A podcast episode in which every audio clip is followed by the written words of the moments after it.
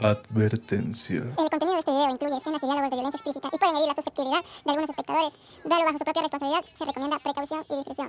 Pónganse cremita. ¿Qué tal muchachos? Bienvenidos a una nueva entrevista con mi amigo Juan Cid. Tal vez algunos ya lo reconozcan, tal vez algunos no. Y hoy día vamos a conocer lo que es un poco más de su vida y su trayectoria aquí en redes. Muchas gracias por tu tiempo, Juan Cid, y no sé algunas palabras. Miguel, nada, muchísimas gracias por tenerme aquí como invitado en tu podcast. La verdad, yo me siento bastante afortunado de estar aquí. Y nada, ¿sabes algo que es bastante especial? Es que es mi primera entrevista desde que llegué de España. Entonces, la verdad es que me hace sentir bastante feliz estar de vuelta en estas cosas y del lado tuyo, sobre todo, afortunado. Sí, gracias por tu tiempo y la verdad he seguido tu contenido ya desde hace mucho tiempo y me encantaba y tenerte aquí en una entrevista en mi nuevo proyecto es muy, muy grandioso. Y no sé, quería hablar sobre ti, cuéntanos de ti, que un preséntate un poco, bro. Mi nombre es Juan Cid, eh, bueno, mi nombre real es Juan Simón Delgado, tengo en este momento 20 años, voy haciendo videos en YouTube desde que tengo 15, 16 y mi contenido ha ido, por así decirlo, evolucionando con el pasar de los años creo que lo cool de mi contenido es que siempre he sido bastante humano, en plan, siempre he demostrado lo que siento. Por decirles, eh, hubo un año en el que yo estuve bastante ausente en YouTube porque mi salud mental no estaba del todo estable y se los podía comunicar y podía sentirme libre al hacerlo. Y ahora que estoy completamente de vuelta, ha sido un apoyo brutal, brutal. Y justo empecé con un contenido que nunca había experimentado antes, que es un contenido algo poco protesta y a la vez motivacional, que la verdad está funcionando mucho. A la final creo que a muchas personas les gustó, lo están disfrutando y volver a las redes sociales con ese apoyo tan grande, la verdad es bastante gratificante. Sí, eh, con, lo que noté en tu contenido, hoy día hice un poco de labor de investigación previa aquí. Eh, vi lo que es tu trayectoria de videos desde el principio hasta el momento eh, vi cómo he ido desde videos de fiestas, comedia o proyectos que en serio te has tomado mucho en la parte de edición o crear libretos. Has tenido, has explorado mucho tipo de contenidos, pero eh, ¿sientes que aún estás abierto para explorar nuevos contenidos o te animarías a repetir algún tipo de contenido? No, totalmente. Yo soy una persona que ama experimentar, entonces hay muchas cosas que pasan por mi cabeza día a día que, bueno, está en mi libreta que en algún punto me encantaría obviamente experimentar, pero por el momento no te voy a decir que estoy súper cómodo con lo que estoy haciendo, pero estoy feliz. Y no digo que estoy cómodo porque todos los días me presiono a crear mejor contenido.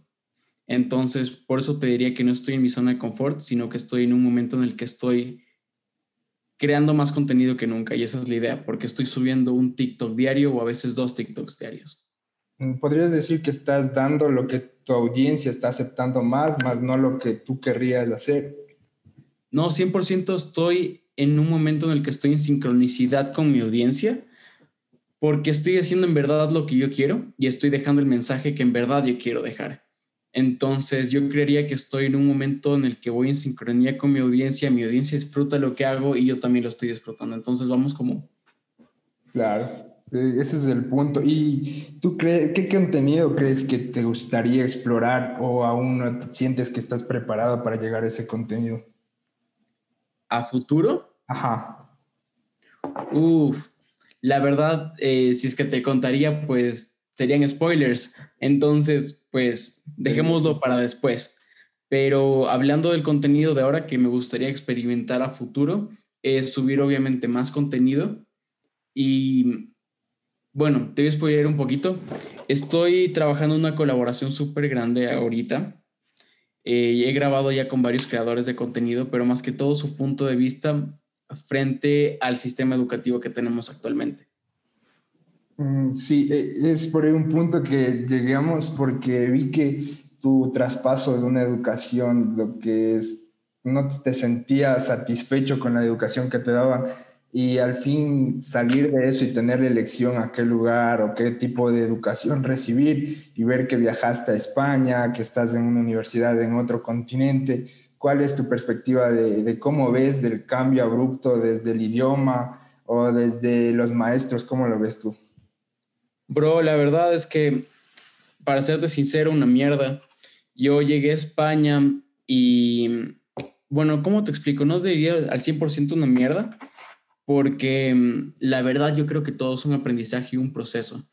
Y el estar en España me ayudó a expandir un montón mi mente.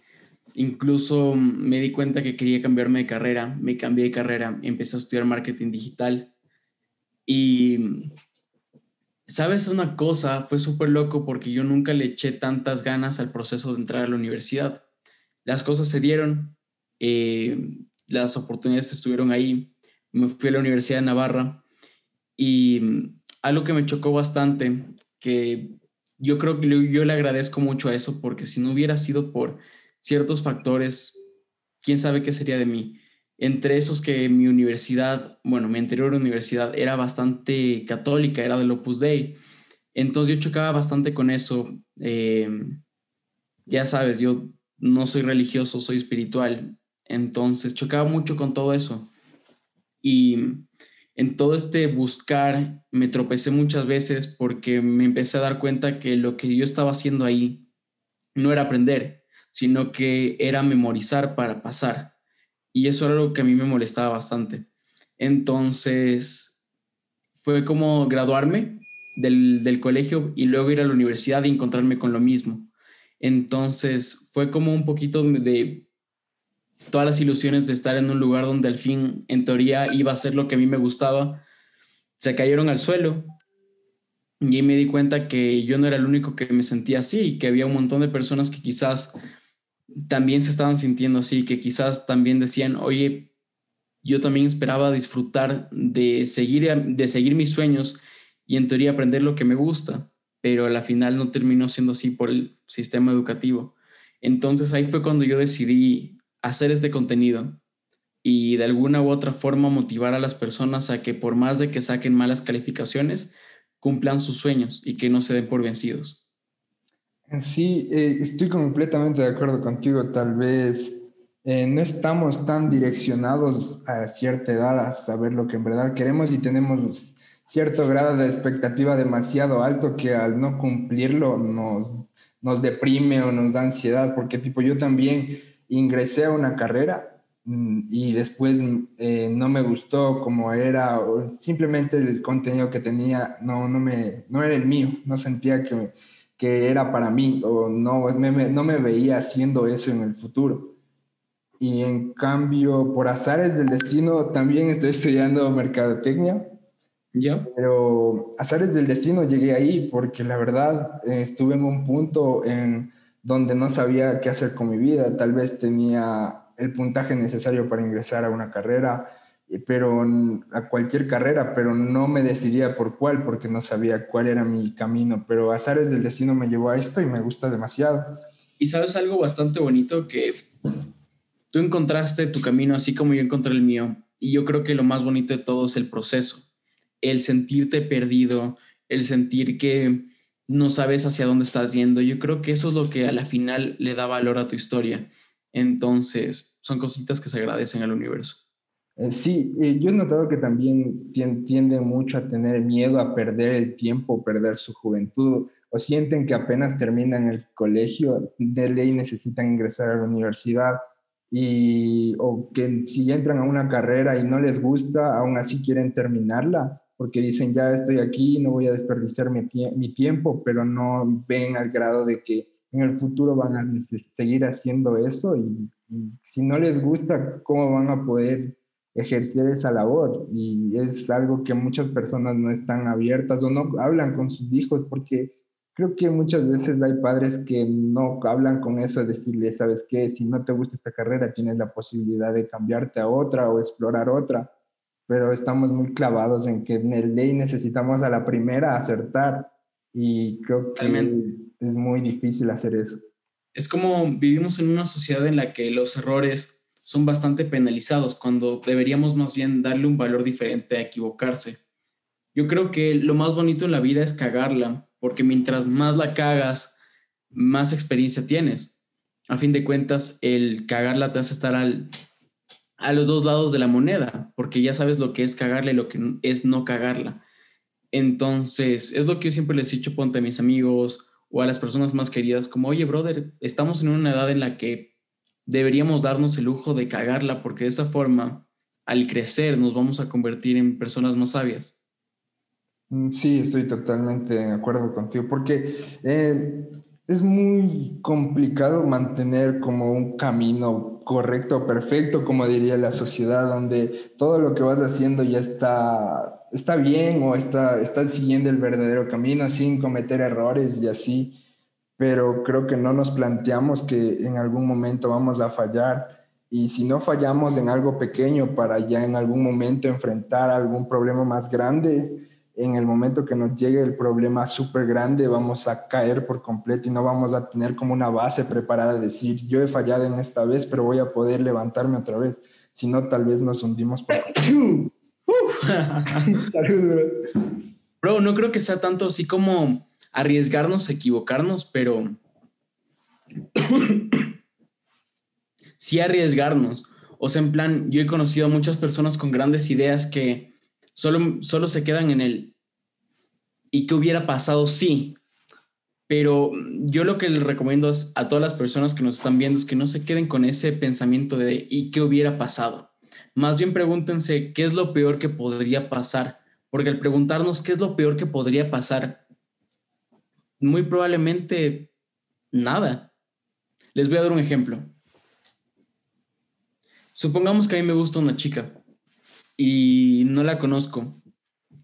Y digo, una parte de mí quiere que me le acerque, que le, que le pida el número, que le invita a salir o alguna cosa así. Pero por miedo y por, por vergüenza o pena, no lo hago. Al llegar a casa reflexiono y digo, ¿y qué hubiera pasado si? Y cuando entro a esa reflexión me doy cuenta que lo único malo que de pronto hubiera pasado es que no me dé su número o nada más. Y ahí es cuando te pones a pensar y te das cuenta que deberíamos arriesgarnos más y lanzarnos y apostar más por nosotros mismos. Sí, completamente de acuerdo, que el miedo tal vez simplemente a fallar, preferimos no, no dar ese salto de fe entre si va a irnos bien o va a irnos mal, pero preferimos quedarnos con la duda siempre y a futuro estar ahí planteándonos qué hubiese pasado así. Y nos olvidamos que lo que más importa en la vida es la experiencia. ¿Por qué crees que vamos al cine? Porque nos gusta vivir experiencias, nos gusta ver experiencias desde otros puntos de vista, en este caso desde el, punto de vista de los personajes, del director. Por eso es que disfrutamos los libros, la música, porque queremos vivir experiencias pero a veces no nos ponemos a pensar que los únicos que nos limitamos a vivirlas somos nosotros mismos. Mm, sí, es verdad. Es, es creo que algo mental que nos clavan de, de pequeños y tal vez no todas las personas tienen o tenemos la habilidad de poder salir de, ese, de esa zona de confort y explorar nuevas cosas. Y es bastante complicado. ¿Y tu contenido, en qué momento tú has, tú te diste cuenta que te gustaba hacer esto? De video, redes, o cómo nació todo esto? ¿Cómo nació todo esto? ¿Cómo empezó mi trayectoria en YouTube? Mi trayectoria en YouTube mm, es una historia bastante loca, yo creería. Es como un chaulafán. Verás, yo viví en Guayaquil, pongámonos 2014, más o menos, y 2014 yo consumía mucho YouTube eran los primeros años de Enchufe TV, eran los primeros años de Hola, soy Germán, eh, de un Wherever Tomorrow. Yo ya consumí este tipo de creadores y los disfrutaba muchísimo, me gustaban un montón. Pero algo que dentro de mí estaba como, quería intentarlo, quería intentarlo. Y me acuerdo que yo siempre les escribía tipo a los creadores que a mí me gustaban y les decía, oye, ¿por qué no haces esto? Les mandaba un mensaje y así y a la final no salía, o sea, no me, no me respondían los mensajes hasta que un día dije, ¿por qué no lo hago yo? Y cuando yo lo intenté, te cuento que mis primeras eh, ideas para hacer contenido eran tutoriales de batería y contenido así como de cómics. Y primero me di cuenta que no estaba en la capacidad de editar videos así tutoriales, o sea, no sabía editar, solo tenía la ilusión de hacer videos. Y dije, no, o sea, imagínate, no, no tengo la capacidad para editar tutoriales de batería. Y cuando empecé a hacer el contenido de cómics, me di cuenta que era un contenido súper, súper heavy. O sea, a, fin de cuentas tenía que siempre estar investigando sobre personajes, siempre tenía que estar pendiente sobre los nuevos cómics que salían, sobre las alteraciones de pronto de alguna historia. Y es algo que yo disfruto muchísimo, pero era algo que yo no me veía haciendo todo el tiempo. Entonces, justo en esa reflexión de buscar qué es lo que a mí me, me gustaría hacer o qué es algo que yo disfrutaría muchísimo y no lo sentiría como una carga, y ahí es cuando dije, quiero hacer humor. Y cuando empiezo a hacer humor y ya empecé a hacer pequeños sketches, pero cuando yo creo que mi canal en verdad explotó, cuando, ¿y a qué me refiero con explotar? Que tuve mis primeras más de 5.000 vistas, que a partir de ese momento iba a la calle y de pronto y sí me reconocían, fue cuando empecé a grabar borrachos. Ahí fue cuando mi canal explotó. Y yo creería que ese fue uno de los momentos más bonitos de, de YouTube para mí, porque fue una época en la que yo solo estaba descubriendo, por así decirse, el mundo. Y empecé a grabar borrachos. Entonces iba a las fiestas, los grababa y, y al día siguiente era como, brother, me enteré que, que salí en tu video, no quiero salir. O, y llegaba a las fiestas y me decían, oye, eh, de pronto alguna chica me decía, oye, me gusta ese chico de ahí, quiero besarlo y ayúdame. De una, y hacíamos el juego de la moneda y la pasábamos muy, muy bien. O sea, yo creería que a partir de esos videos salieron bastantes memes. Por ejemplo, había uno que era bastante conocido en mi canal, que era El Ano Otro Nivel, que era un chico que una vez yo fui a un colegio, a una fiesta, y bueno, yo le estaba preguntando, oye, ¿y qué, qué es lo que a ti más te gusta de, tu profesor? Entonces una chica me decía, no, que el profe de educación física lo tiene gigantesco y me encanta. Eh, o era como, esta profe tiene esto y, me gusta. Entonces salieron cosas bastante graciosas y yo creería que ahí fue uno de los momentos más, más bonitos para mí en YouTube. Ahí fue cuando dije, wow, amo lo que estoy haciendo, porque era en ese momento, por así decir, sí, 2017, no había muchas personas haciendo YouTube. No era tan normal ver influencers o gente eh, emprendiendo en esto. Entonces, un grupo de personas sí te veían como el raro y otras te veían como, wow, o sea, qué cool, me gusta tu contenido. Y es súper loco porque cuando tú empiezas en esto, ves también a otras personas empezando contigo. Y es súper loco porque, suponte, empiezas con cinco creadores de contenido junto a ti, de pronto solo uno o dos terminan dedicándose al 100% a eso. Porque es un trabajo que cuando ya te lo empiezas a tomar en serio te das cuenta que no es como parece, porque es un trabajo de 24 horas.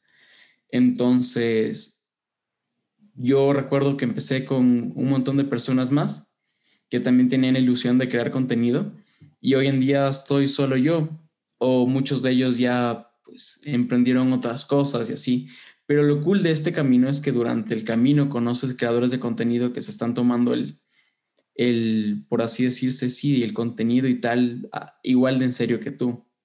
Y te podré decir, tengo muy buenas amistades, youtubers, tiktokers, instagramers, y bueno, cuando empecé ese camino, fue como te acostumbras bastante a, a, esa presión, o sea, esa presión de, brother, eh, yo qué sé, ya tengo 10 mil seguidores, o sea, me lo tengo que tomar en serio. Y lo cool de eso es que cada vez vas buscando más contenido para darle mejor calidad y mejores experiencias a tus espectadores. Y eso es lo más bonito de, de crecer en redes sociales, creería yo.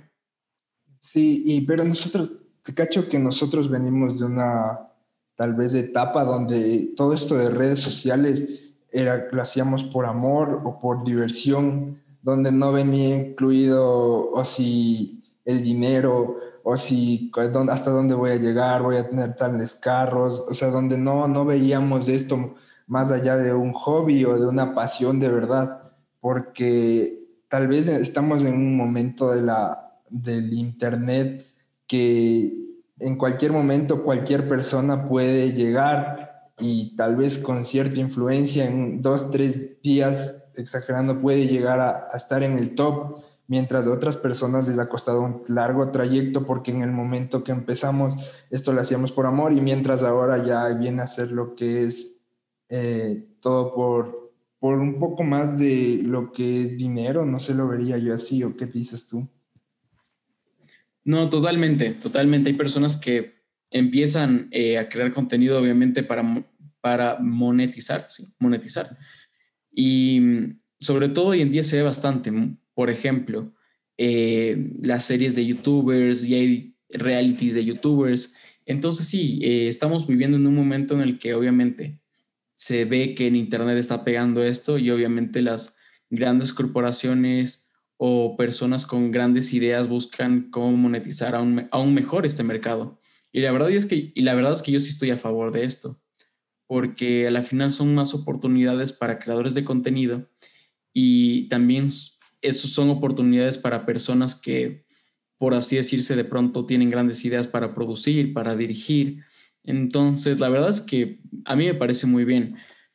Verás, pero como tú dices, muchas personas empiezan por pasión esto.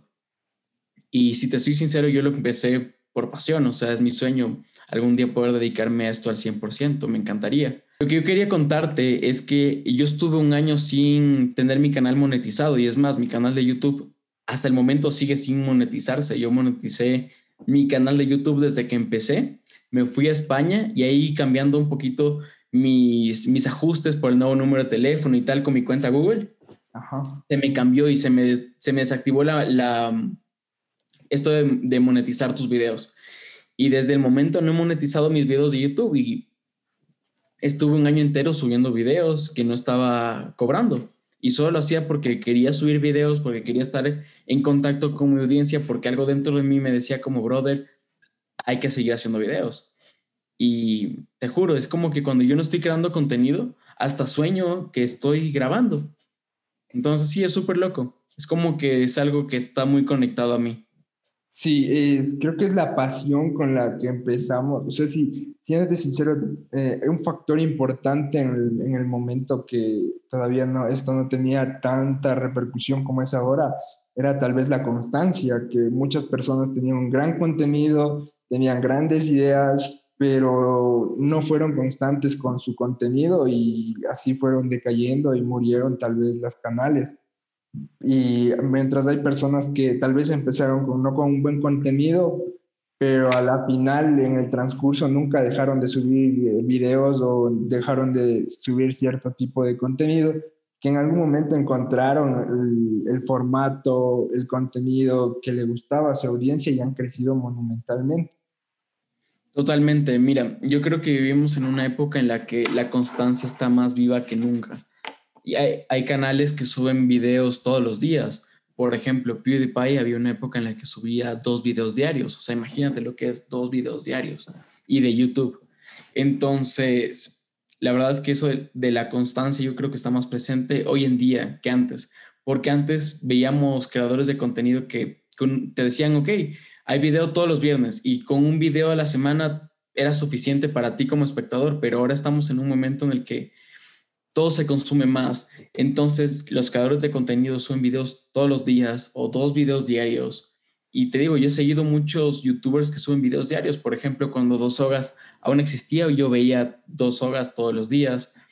Cuando mm, PewDiePie subía diario, también veía PewDiePie diario. Entonces, es algo súper loco que se ha visto más que todo, yo creo, en los últimos años. Porque antes era más de, como te dije, un video a la semana y era suficiente. Sí, es verdad, pero creo que ese de subir un video diario de contenido tal vez hace muy difícil nacer nuevas, como decir, nacer nuevos, nuevas personalidades en Internet, porque llegar a competir, supongamos, eh, llega una persona y tiene un contenido espectacular, le gusta a la gente, pero está recién empezando. No tiene el nivel para competir con ya las personas que están, suben un video diario y como sabes, cuando empiezas la edición, tú te encargas de editar, pensar las ideas, eh, grabarte a ti solo muchas veces. Y creo que es, ha nacido esa complicación de que hay competir, tú, tú que estás empezando contra canales que ya están establecidos y suben un video diario, tu audiencia también te exige un video diario, pero no alcanzas a satisfacerlo. Yo creo que es bastante variable eso, es como, por decirte, o sea, una Nancy Rizol, que de un día para otro fue un fenómeno. O sea, ¿qué te digo? Era alguien que tenía muy pocos videos de YouTube, pero ya competía con grandes canales. Entonces yo creo que eso es variable. Todo depende de tu contenido, de qué tanto estés pegando. Entonces yo lo, yo lo vería bastante variable. Hoy en día se puede ver con la música que pues las tendencias mueren bastante rápido. Es como que todo se consume, como te dije, bastante rápido. Entonces muchas veces los creadores de contenido suben videos más por cantidad que por calidad. Entonces, ya te digo, son, pueden ser videos que mueren bastante rápido, pero si llega una persona con buen contenido y que de un día a otro pegó, pues empieza a competir automáticamente con un canal, sí, de un millón, dos millones o incluso un poquito más. O sea, tú dirías que es el, el importante o el pilar para estar en redes es el contenido que subes. Yo creería que sí, ¿sabes por qué?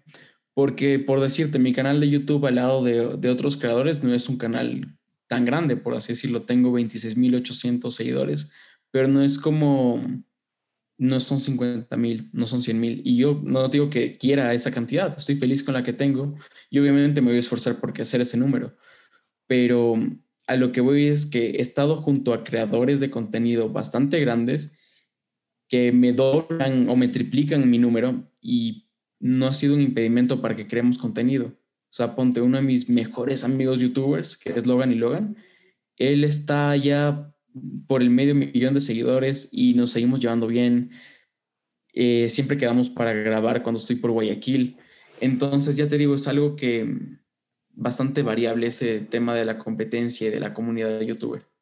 Mm, claro, y tú cómo ves lo que tú que ya has eh, estado bastante inmiscuido en lo que es la comunidad de internet aquí de Ecuador, ¿tú cómo la ves? ¿Cómo ha evolucionado? Como cuando tú empezaste, ¿cómo era? ¿Y cómo lo ves ahora?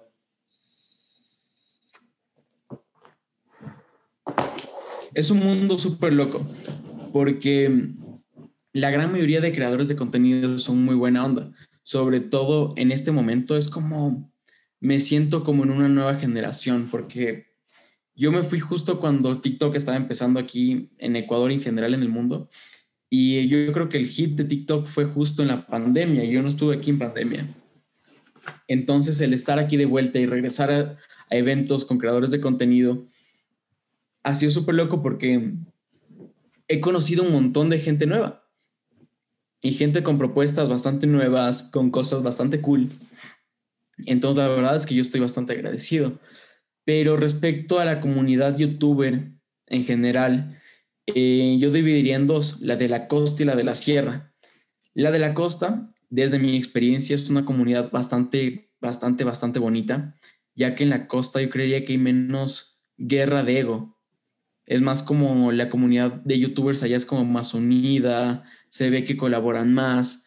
En cambio aquí en Quito ¿cómo te explico? Yo siento que muchos de ellos, no todos, uno que otro, como que de pronto se llega a la cima y luego es como espera crecer solo y no dar la mano para crecer en comunidad. Entonces yo creo que eso es lo que diferencia la comunidad creadores de contenido Sierra con creadores de contenido Costa. Sí, y creo que se ve muy reflejado eso. ¿Tú crees? Sí, la verdad yo sí he visto reflejado eso. Tal vez He visto, he, notado que la diferencia de lugares donde explotó lo que es internet, redes sociales, influencers, he notado que era una comunidad donde no importa el lugar, no importa dónde estés, era una comunidad que si tú querías grabar con una persona que esté en otra provincia, al otro lado del, país, grababa sin, sin ningún conflicto. Y eso creó eh, una comunidad tan grande que esto en esos países tipo Argentina, México, que y yo he notado que es un lugares donde he explotado de una forma más grande en comparación a Ecuador, que no, no, no se logró eso porque tal vez había contenido de una persona y había el otro contenido de otra persona en otro lugar del país, pero nunca se cruzaron y todos esperaban ver un contenido de, de algún tipo de reto o algo, pero nunca lo hicieron, tal vez como tú dices, por el ego que tenía cada uno.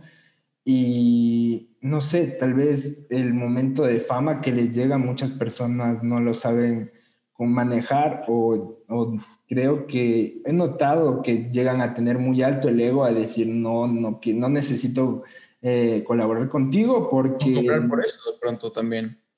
Ajá, que no, no, no se siente un ambiente amigable dentro de lo que es la comunidad ecuatoriana de Internet. O yo lo he visto desde así, desde como público, pero tú que has estado ahí, eh, desde otro punto de vista. ¿Por qué crees que yo estoy aquí hoy? Em, ¿Tú por qué? O sea, ¿aquí en Ecuador otra vez o...? No, aquí en tu podcast. Eh, porque yo siento que tu forma de pensar y tu forma de ver redes sociales es muy distinta, que tú creciste en un momento donde todas las personas eh, se llevaban con otras o apoyaban el crecimiento de un canal pequeño o les, les gustaba ver crecer al resto de la comunidad y expandirse, o sea, no solo ver como como yo crezco, sino también ver alrededor tuyo cómo se va expandiendo. O sea, yo lo veo así. Verás, uno de los roles de un influencer es buscar cómo influenciar o impactar de forma positiva en tu audiencia o en las personas que te están viendo. Y la verdad es que yo estoy aquí en un podcast que apenas está comenzando, principalmente porque quiero difundir ese mensaje, que las colaboraciones son buenas, que nos juntemos entre creadores, sin importar de pronto cuántos números tengamos, más bien apoyando nuevas propuestas. Entonces, nada, esa es la, verdadera razón por la que estoy aquí, para darte todo mi apoyo y sobre todo para dar ese mensaje a los demás. Sí, muchas gracias. tal vez no lo veía desde esa forma, pero es, es, verdad. Tal, como te digo, estoy empezando y he enviado a muchas personas, he escrito y tal vez no muchas de ellas eh, me han respondido, pero creo que tu mensaje que estás dando es muy importante para hacer crecer en sí toda esta comunidad y que se expanda más. Y tal vez yo le veo de esta forma que el crecimiento de esta comunidad no va a ayudar solo a la persona que está en, ese plan, sino va a ayudar a todos. Es como va a ir abriendo nuevas puertas, la gente se va a dar cuenta de que este, subir contenido aquí o dedicarte a esto si en verdad es una profesión. Sí, bro, y sobre todo tienes que entender que todo en la vida eh, gira, es decir, que todo lo que tú das cosechas. Entonces, si es que tú, pues, eres una buena persona y de alguna u otra forma generas oportunidades para los demás, cuando a ti te toque cosechar, vas a cosechar el doble o el triple. Entonces, por esa razón, yo creería que siempre tenemos que actuar bien. Sí, encantado también volverte a repetir que encantado de tenerte aquí y agradecido con tu tiempo, porque no todas muchas personas que ya tienen cierto número se dan el tiempo de decir voy a estar con cierta persona para grabar. así yo tengo un millón de seguidores, yo voy a aceptar, no sé, tu entrevista si me la vuelves a pedir. que no, no quiere decir que por que tenga algún número no voy a aceptarlo. No, 100%.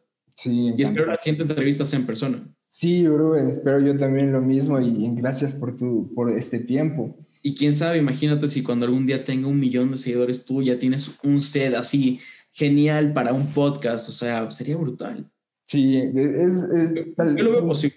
Sí, tal vez es que aplacé mucho esto, la verdad, te cuento que he estado en redes, he empezado en redes eh, hace tiempo, o sea, que, que quería empezar, grababa videos, subía, subía, pero me bloqueaba por el qué dirá la gente o qué dirá el resto de personas que están al lado mío y me bloqueaba eso.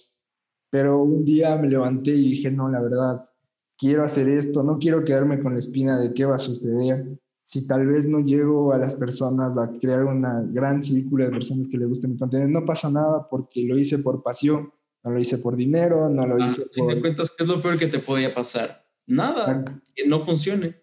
Exacto, y no quiero quedarme con esa espina y mira, aquí estoy tratando de, de, de sacarme esa espina de, mi cerebro. no, estás tratando, lo estás haciendo y lo estás haciendo bien. Mm, gracias, bro. Eh, en, aquí voy a creo que cambiar un poquito de lo que hemos hablado y me ha encantado cómo nos hemos desenvuelto. Y quiero hablar un poco de, lo, de tu contenido, cómo lo vi. Eh, noté que has hecho viajes por el mundo, o sea, en sí, has hecho por Francia, Barcelona, has estado en Estados Unidos, México. ¿Tú qué has traído de, de esos países que has notado? algo bueno, algo malo, ¿cómo lo has visto desde tu punto de vista? Bro, yo creería que cada viaje que yo he hecho tiene su historia. Em, en especial, por ejemplo, ahora que mencionas Estados Unidos, yo recuerdo que mi primer blog en Estados Unidos eh, aparece mi ex ahí y mm, yo nunca había tenido como una como un viaje en pareja, por así decirlo, en esa época. Y tener esa experiencia grabada no solo simboliza, por decirte, un video, sino que simboliza también un momento importante en mi vida. Igual cuando, por decirte, me tatué. Son, mi primer tatuaje está grabado en YouTube y son experiencias que ya te digo, son momentos que yo espero ver de viejo y, y que generen mucha nostalgia en mí. Pero sin desviarme mucho, Barcelona, Francia. Francia lo que me dejó es que es un muy mal lugar para visitarlo solo, porque es la ciudad del amor. Y imagínate, yo fui a Francia solo y en la ciudad del amor estando solo, te sientes de mal trío en todas partes. Es como estás en, el lugar donde ponen los candados con las iniciales de, la, de pareja y tú dices, ¿será que compro un candado y le pongo mi nombre ahí? Así, amor propio. Exacto. Pero, pero no, yo creería que lo mejor que, que me he llevado de los viajes es las propuestas artísticas que hay en cada lugar y la forma de expresión de los artistas que están ahí exponiéndose. Por decirte, eh, algo que yo disfruto mucho y últimamente lo he apreciado bastante es el arte urbano, la forma en la que la gente de pronto se expresa en las calles. Por decirte, en España, cuando estuve viviendo ahí, vi bastantes artes en píxeles en las calles, que muchas veces los hacen con baldosas en forma de cuadrados o con, con post-its como estos. Y hacen formas como de videojuegos de los 70s, 80s. Entonces, ya te digo, me, me fascina los, el arte urbano por el hecho de que siento que vivimos en una sociedad bastante instagramiable que busca un buen lugar para sacarse una foto en cada esquina. Entonces, al momento que ves arte urbano, te das cuenta que no solo son propuestas de arte, sino lugares para sacarse una buena foto. Entonces, eso, lo aprecio muchísimo. Y sacar todas esas propuestas y traerlas aquí conmigo me permite tener mejores perspectivas al poner la cámara, el buscar iluminar mejor mi set. Entonces, la verdad es que yo creo que cada viaje, así te vayas a dos horas de tu casa, te puede traer algo bueno. Mm, o sea, de, todos los viajes que has tenido, tú has ido aprendiendo algo de cada lugar que tú le has traído a tu contenido. Totalmente. Igual cuando yo estoy viajando, siempre busco vivir con ciertas cosas que quizás si es que no estaría grabando, no, las, no me arriesgaría a vivirlas o a probarlas. Por ejemplo, yo tengo que admitir que soy bastante mañoso con la comida, pero muchas veces cuando estoy grabando por un video sí pruebo cualquier cosa, ¿me entiendes? O sea, he probado cosas que quizás antes no me hubiera animado, como probar conejo, probar pato, probar gusanos. Entonces, la verdad vale bastante la pena. Mm, tal vez tú con la cámara, al tener la cámara bien grabándote, al encenderla te da cierto poder o, te animas a hacer cosas que no, no, lo harías normalmente, así como si no estará grabándose. Totalmente, porque en ese momento, por así decirlo, no soy Juan Simón, soy Juan Sid, ¿me entiendes? Es como, es como cuando Bruce Wayne se pone el traje, ¿me entiendes? Ajá. Es esa parte. Y yo, ¿qué te digo? Tengo que hacer las paces siempre con, con mi personaje y para de esa forma poder convivir en paz y generar buen contenido. Entonces, Juan Sid es un personaje que obviamente tiene muchísimas cosas de mí, pero yo creería que yo, como yo soy más tímido, quizás, la verdad es que soy bastante social, pero sí disfruto mucho mi tiempo solo. También eso, o sea, yo creo que Juan Cid es una persona que está dispuesta a todo. Y cuando digo a todo me refiero en plan, si tú le dices a Juan Cid, brother, tatuémonos una carta de uno en el trasero, lo va a hacer pero quizás Juan Simón lo pensaría dos veces y después te diría que sí.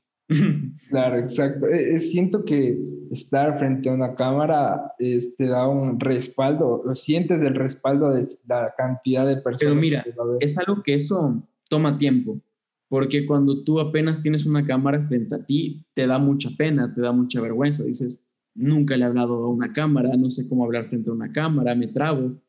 Entonces yo creo que es cuestión primero de práctica y segundo de empezar a tenerle más confianza a lo que estás haciendo. Mm, sí, en una anterior entrevista había hablado y me dijeron que tal vez la confianza más no es la, la cámara o, que ya estés grabando cierto tiempo, sino la cantidad de personas que te está respaldando atrás de ti. Porque yo creería que no, para nada. Para nada. Para nada, porque yo he conocido muchas personas que por más de que no tengan un canal de YouTube o no suban historias, y he visto personas que graban para sus estados de WhatsApp, así como mensajes motivacionales para personas que quizás van a, ver, van a ser solo dos las que las vean.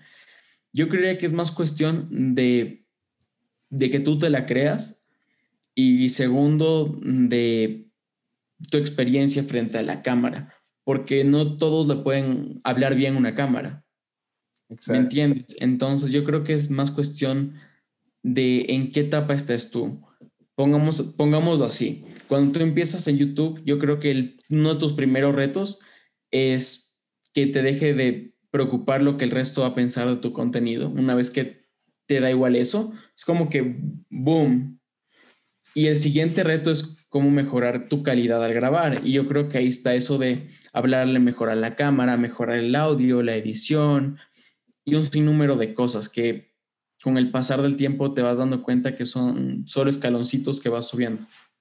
Sí, bro, completamente de acuerdo contigo. Y hay un tema que no quiero dejar pasar que topaste tú, que es lo de que al subir algo a redes sociales queda en la posteridad, que pase el tiempo que pase, va, va a estar ahí y, y, tal vez en algún punto tú quieres regresar a verlo y va a estar ahí, va a traerte viejos recuerdos creo que es algo que nos está dando, no, en su tiempo no había algo que nos dé esa facilidad de solo a un clic de distancia de poder ver lo que hice hace cinco o seis años, porque tal vez la, la, foto ya, ya, se, ya se dañó o le pasó algo, pero ahora tú puedes regresar a cualquier momento, a cualquier fecha y puedes ver lo que hiciste y es gracias al Internet. No sé, creo que es algo que ha puesto un antes y un después. Totalmente, y es algo que sin duda a mí me asusta bastante, porque mm, en este último año yo he estado intentando vivir en desapego. ¿Y a qué me refiero con vivir en desapego? Me refiero a, por así decirlo, soltar todo y estar tranquilo con eso. Y yo creo que lo he estado logrando, pero al momento en el que sé que puedo tener a mi pasado un clic de distancia, es algo bastante loco, porque ahí te pones a pensar como, ¿y si yo tendría la oportunidad en este momento? Suponte, suponte vivimos en el 2050. Y así como tú dices, estás a un clic de poder revivir algún sentimiento. ¿Quién quita que si estamos en el 2050 puedas clonar a tu perro de la infancia?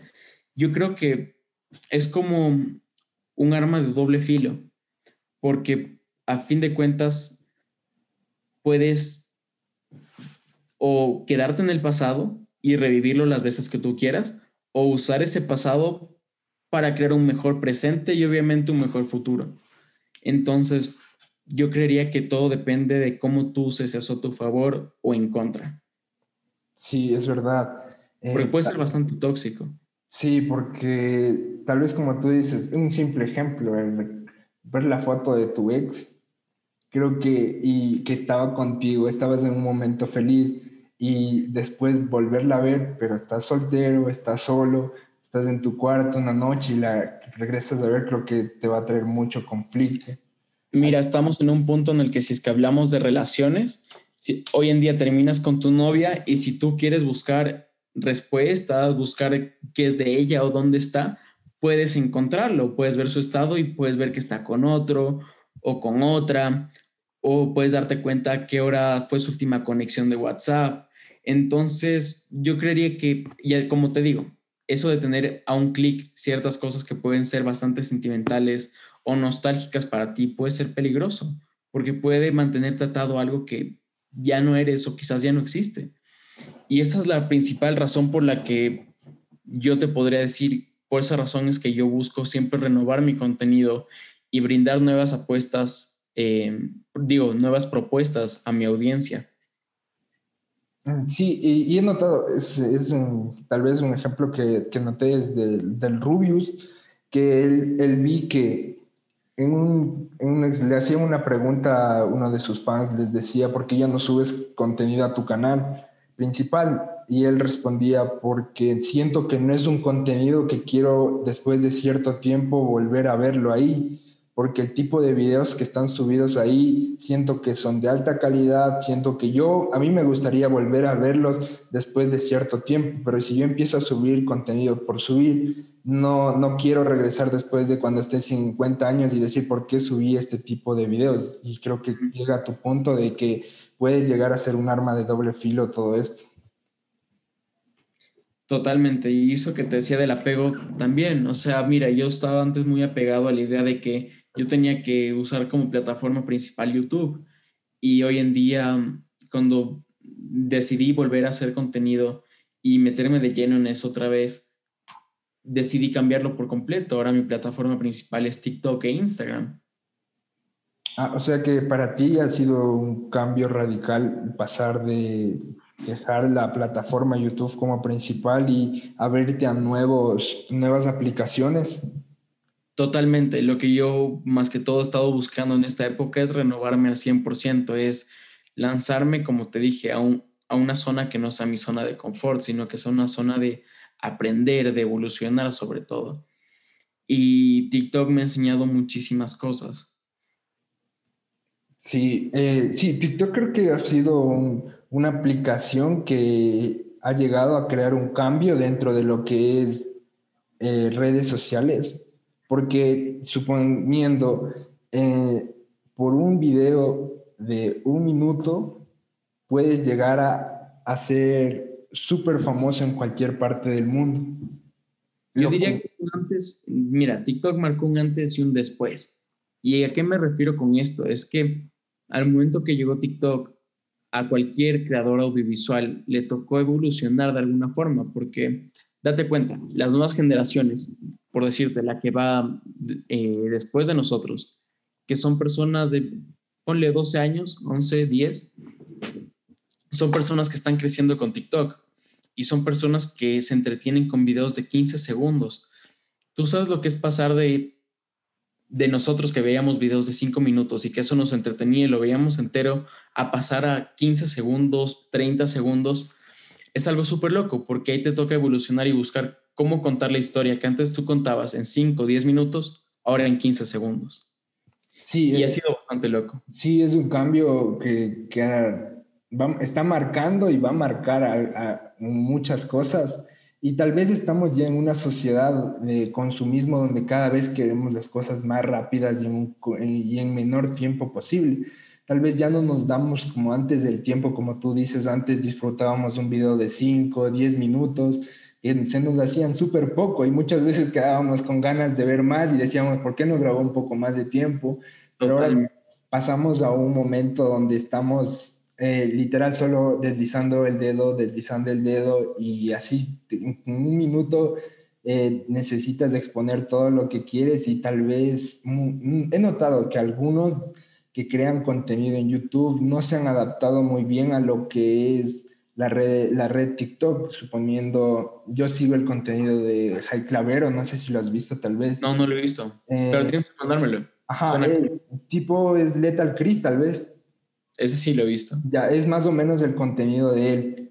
Eh, hacían document, tipo documentales. En un momento, Jai Clavero ingresó lo que es a TikTok, trató de subir sus videos y la verdad los videos que él hace son de una producción súper alta, de gran calidad, no solo con lo que es imágenes, sino también su contenido, pero no tuvo el apoyo. O sea, yo, yo, yo esperaba, yo apenas él publicó, estoy en TikTok, yo esperaba los cinco o seis días ya verlo con una gran cantidad de seguidores, pero no, su contenido no, como que no se adaptó tan bien. Y tal vez él se prefirió quedándose en YouTube porque la verdad su segmento de personas ya estaba acostumbrado a ver videos de 30 minutos, 20 minutos, lo que tal vez la, la plataforma TikTok no te da.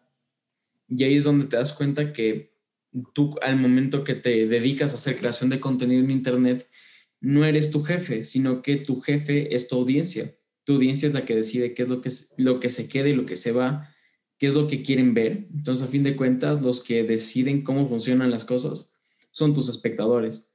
Por decirte, en mi caso, han, han habido muchos momentos en los que yo digo, ok, este video seguro va a pegar así, le metí un montón de cosas, eh, le metí una producción así súper loca, seguro este va a pegar. Y luego tienes otro video que de pronto y sí le echaste producción y tal, pero no de, a tal magnitud como el de acá, y termina pegando el otro. El que tú decías, ese quizás sí no pega. Entonces ya te digo, tus verdaderos jefes a fin de cuentas son tu audiencia, tus seguidores, tus suscriptores.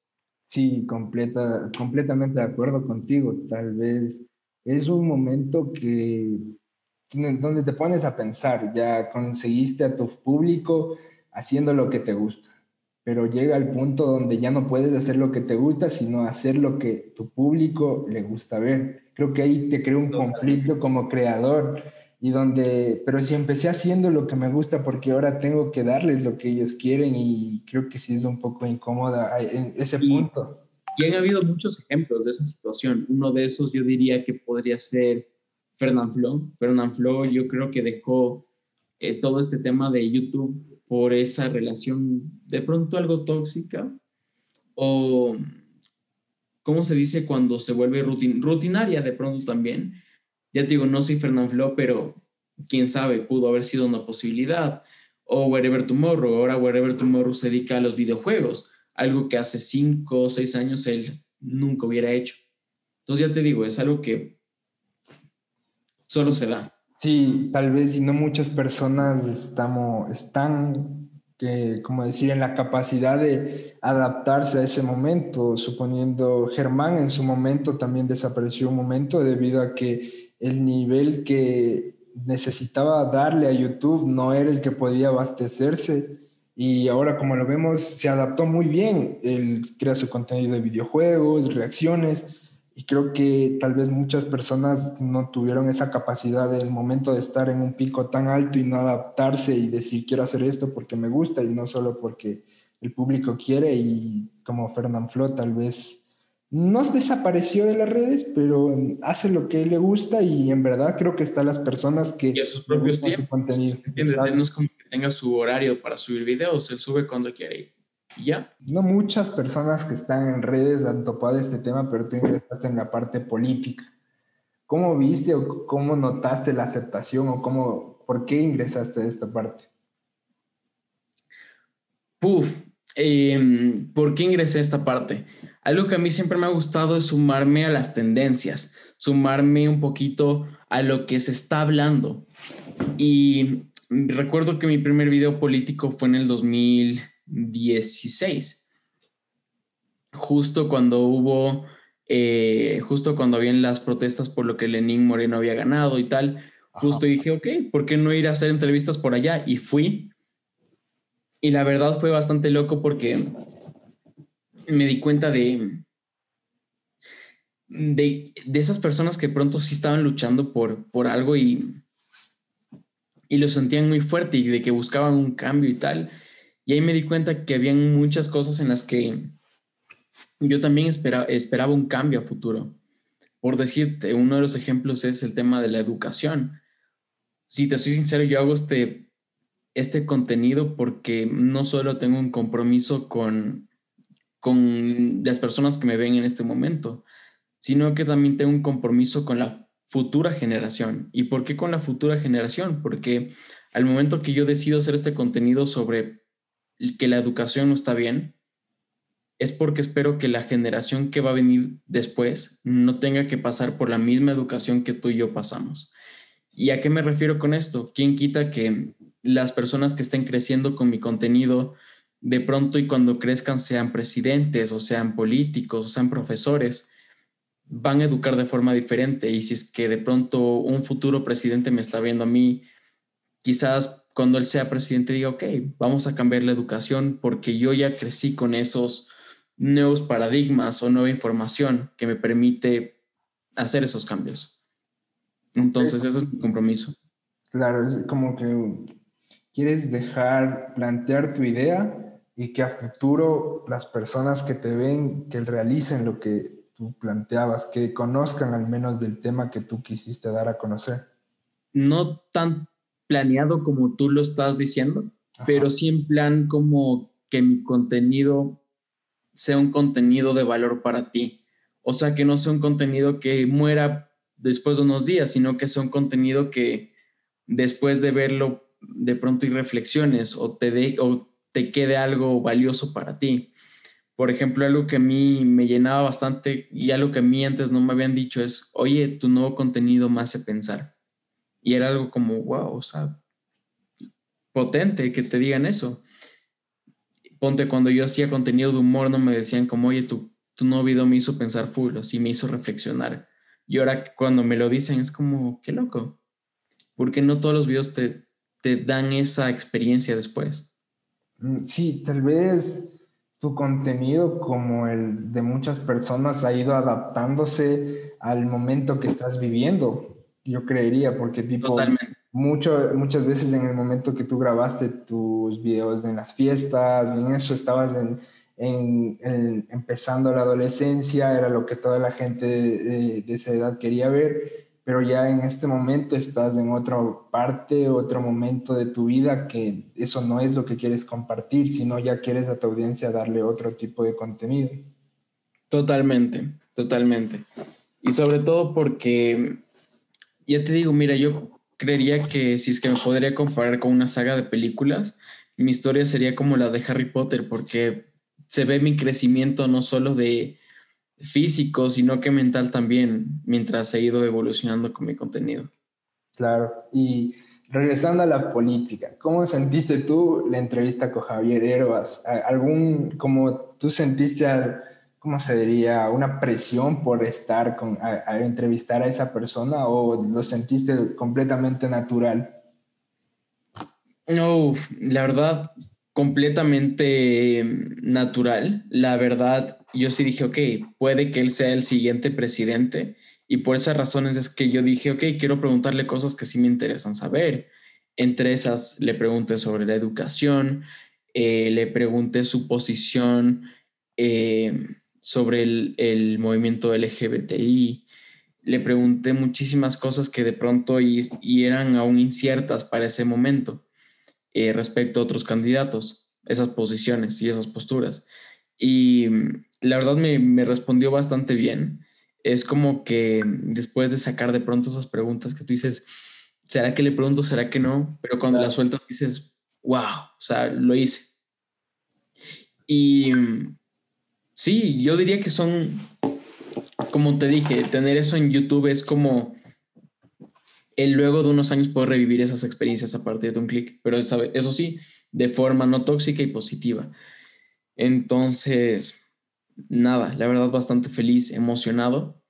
Yo creo que si es que hubiera estado en, durante elecciones, eso es algo que me he puesto a pensar bastante. Yo cuando fueron elecciones, yo tuve la oportunidad de entrevistar a Javier Herbas porque estuve unos 3, 4 días aquí en Quito y de ahí, de ahí volví a España. Entonces yo sí dije como, mm, ¿será que si me hubiera quedado aquí más tiempo hubiera tenido la oportunidad de entrevistar a más candidatos políticos? Hubiera sido genial, no lo sabremos. Quién sabe si hasta los próximos cuatro años que vuelvan a haber elecciones. Sí, y porque yo créeme que yo por completo creería que sí lo hubieras logrado. Y tal vez hubieras logrado hablar, eh, tener esa entrevista con el actual presidente. Uf, sabes que esa es una historia, es una muy buena historia porque es como que mm, con Guillermo Lazo he estado así como muchas veces, así de entrevistarlo, así de, de conocerlo, y hasta ahora no, no ha habido el chance, pero sé que pronto va a haber. O sea, ya dije, si es que hemos estado como siempre así, va a llegar algún punto en el que sí vamos a coincidir. Claro, y porque creo que la modalidad es donde noto claramente donde cambió muy drásticamente el tipo de campaña y se adaptó a lo que es la, las redes sociales y abrió un mundo de oportunidades y es donde tal vez sentimos que los jóvenes nos sentimos incluidos en, en la nueva forma de gobernar del presidente y creo que es lo que le, es lo que le hizo, yo diría que es lo que le hizo llegar a donde está. Tal vez adaptarse a lo que es el Internet. ¿Tú qué dirías? Totalmente, sin duda estas elecciones nos dejaron una gran enseñanza y es que si, si nos pudimos dar cuenta, mucha campaña política partió de TikTok. Ajá. Mm, o sea, tú decías, Lazo ni cagando va a hacer TikToks y hizo TikToks. Andrés Arauz hizo TikToks. Javier Herbas fue el que empezó con esto de los TikToks. Pero date cuenta, él marcó un antes y un después. Sea, si tenemos que hablar de creadores de contenido político, Javier Herbas yo diría que es como pum, pum. O sea, el tipo dijo, así se hacen las cosas en estas campañas y así se hicieron. Ajá. Eh, pero yo, yo, yo siempre me he hecho, no sé si yo soy el único que piensa así, pero eh, hay mucho, ¿cómo se diría? Populismo tal vez, debido a que hay una gran diferencia suponiendo, o sea, es una comparación abismal, pero hago la comparación. Tú no vas a ver, o, yo tal vez desconozco a Biden, el presidente de Estados Unidos, haciendo un TikTok o haciendo contenido para Internet. En cambio, vi que en Perú, o sea, si no estoy mal, contrataron al mismo asesor de aquí, de lo que fue eh, Herbas, lo que fue Lazo, y contrataron también en Perú. Y he notado que eso es muy distinto, como que hay países donde mezclar cierto tipo de contenido, mezclar cierto tipo de contenido es muy abismal la comparación, o yo, yo vi de esa forma, yo soy el único que vi de esa forma. Yo creo que todo depende de la campaña que se maneje detrás. No creas que cuando un presidente o algún candidato político hace alguna cosa en Internet ten por seguro que siempre lo va a hacer con respaldo de asesores, creativos. A fin de cuentas, lo que hacen es vender una marca, en este caso una marca política que está postulándose a ser presidente. Entonces, sí, yo creería que si es que no funciona, más bien no es falla del político, sino es falla de quien se está encargando de la campaña. Porque si bien es cierto, se pueden hacer muy buenas campañas publicitarias, así como se podrían hacer campañas malas. Claro. Pues yo creo que varía dependiendo el asesor o la campaña que se utilice. Sí, este, es verdad, es muy, es muy distinto lo que un buen asesor te puede llegar a hacer, o sea, llegar a algún lugar que un mal asesor. Y tengo una pregunta más. Dentro de tu carrera, de todo tu contenido, ¿tú cuál crees que ha sido el logro más importante que has hecho? O sea, hasta el momento dices, esto es lo que nunca pensé llegar a hacer, pero lo he hecho o estar con esta persona. ¿Tú cuál dirías que es? Ser feliz, 100% ser feliz y mantenerme estable y con ganas de hacer contenido todos los días, yo creería que es eso. Pero si es que nos vamos como en plan así, logros o cositas del pasado que diga, wow, esto no pasa todos los días, yo creería que el poder trabajar con marcas importantes de cine, como en su momento trabajé con Sony Pictures, trabajé con 21 Century Fox, ponte, yo pude ver 20 minutos de Bohemian Rhapsody como unos ocho meses antes de su estreno y fue algo genial. Durante la campaña publicitaria de Deadpool 2 también estuve invitado a un, a un Zoom con Ryan Reynolds y saludamos y pues estuvimos ahí. Otro logro bastante cool, eh, yo creería que pudo haber sido conocer grandes creadores de contenido que veía de pequeño. Por ejemplo, pude conocer a Wherever Tomorrow, pude conocer a Luisito Rey, di, le abrí un show a La Divasa. Entonces yo creería que sí han habido un montón de cosas, pero el mejor logro es mantenerme en pie haciendo contenido y con todas las ganas del mundo todos los días. Sí, increíble lo que has logrado y te lo has merecido a pulso por tu contenido que has creado. Y en serio, mi admiración completa a ti porque te he seguido tu contenido desde hace mucho tiempo. Y increíble lo que has logrado en el corto tiempo. Bueno, para algunos un corto, para muchos un largo tiempo, pero para mí ha sido increíble. Tal vez esta última parte ya para ir terminando. Muchísimas gracias, crack. Nada. Gracias por tus palabras y nada, para mí, como te dije, es un honor estar en este podcast. Sí, muchas gracias a ti, hermano. Y como última parte, tengo como último segmento, no sé si podría decirlo aquí. donde tú como invitado, algún tema o algo que tú no has, dices que quería hablar en mis redes, pero no lo has tocado todavía, o no sé si algún tiempo, puedes, lo has dicho con libertad, pero ¿tienes algún tema que, que quisieras exponer en estos momentos últimos? La verdad es que no. Creo que he dicho todo lo que quería decir. En mis redes busco ser siempre 100% transparente y esa es la razón por la que estoy ahorita haciendo contenido sobre la educación que yo creo que los jóvenes hoy en día se merecen. ¿Dirías que el tema ahorita principal que está como el, a donde guías tu contenido es la educación y querer cambiar un poco eso? Sí, yo creería que sí. Esa propuesta se va a mantener vigente y sobre todo quizás a futuro ya no hable de la educación, o quizás sí, pero a lo que yo siempre quiero llegar es a dejarle un mensaje positivo a mi audiencia. Mira, el rol principal de un líder es aportar a su comunidad. Entonces yo al ser un influencer o un líder de opinión, lo que siempre voy a buscar es aportar para bien a la gente que me sigue. Entonces yo creería que siempre voy a buscar hacer contenido que apueste o que busque que las personas apuesten por sus sueños y sus capacidades. Sí, increíble tu mensaje y tal vez algunas últimas palabras de despedida, de apoyo a alguien, lo que tú quieras dejar, último mensaje. Me gustaría decir un secreto. Dale, bro, con confianza. Sí. Soy Batman. Lo sabía, desde el primer momento me dijiste la cuando dijiste Batman.